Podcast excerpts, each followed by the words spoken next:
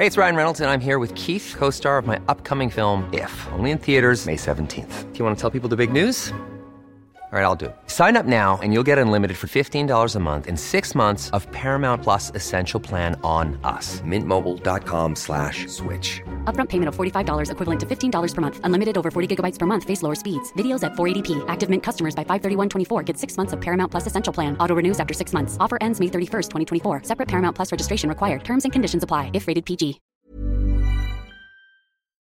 Bonjour, voici les actualités info bref de ce lundi 27 février.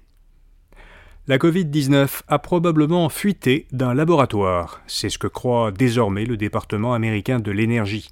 Ce ministère s'est rangé à l'avis du FBI qui croit lui aussi que la Covid-19 s'est probablement propagée accidentellement à la suite d'une fuite d'un laboratoire qui travaillait sur les coronavirus à Wuhan en Chine.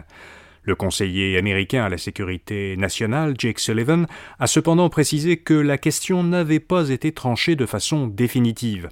En effet, quatre autres agences américaines privilégient toujours, comme l'Organisation mondiale de la santé, une autre théorie, la théorie d'une transmission naturelle. La menace de démission en bloc des infirmières d'un SUS était illégale. Le SUS de la Mauricie et du centre du Québec avait demandé au tribunal administratif du travail de mettre fin à une menace de démission en bloc. C'était un moyen de pression qu'utilisaient les infirmières pour s'opposer au réaménagement forcé de leurs horaires. Eh bien, le tribunal a tranché en faveur du SUS. Selon la décision du tribunal, la menace de démission en bloc contrevient au Code du travail et elle constitue une action concertée illégale qui porte préjudice à un service essentiel à la population. Le député de Québec solidaire Haroun Bouazi demande au gouvernement de plafonner à 20% les frais exigés aux restaurateurs par euh, les entreprises de livraison de repas comme DoorDash ou Uber Eats. Selon lui, ces compagnies opèrent trop souvent à la frontière de la légalité ou dans des vides juridiques. Une loi a déjà limité temporairement ces frais à 20% de 2021 jusqu'à la levée de l'urgence sanitaire en juin 2022. Cette loi concernait euh, spécifiquement les restaurateurs dont la salle à manger avait été fermée ou dont les heures d'ouverture avaient été réduites à cause des mesures sanitaires le Canada va livrer à l'Ukraine deux fois plus de chars allemands que prévu initialement. Les quatre premiers chars qui avaient été promis par Ottawa sont déjà arrivés en Pologne, où des militaires canadiens forment actuellement les futurs équipages ukrainiens. Le gouvernement fédéral promet maintenant que quatre autres chars seront envoyés prochainement.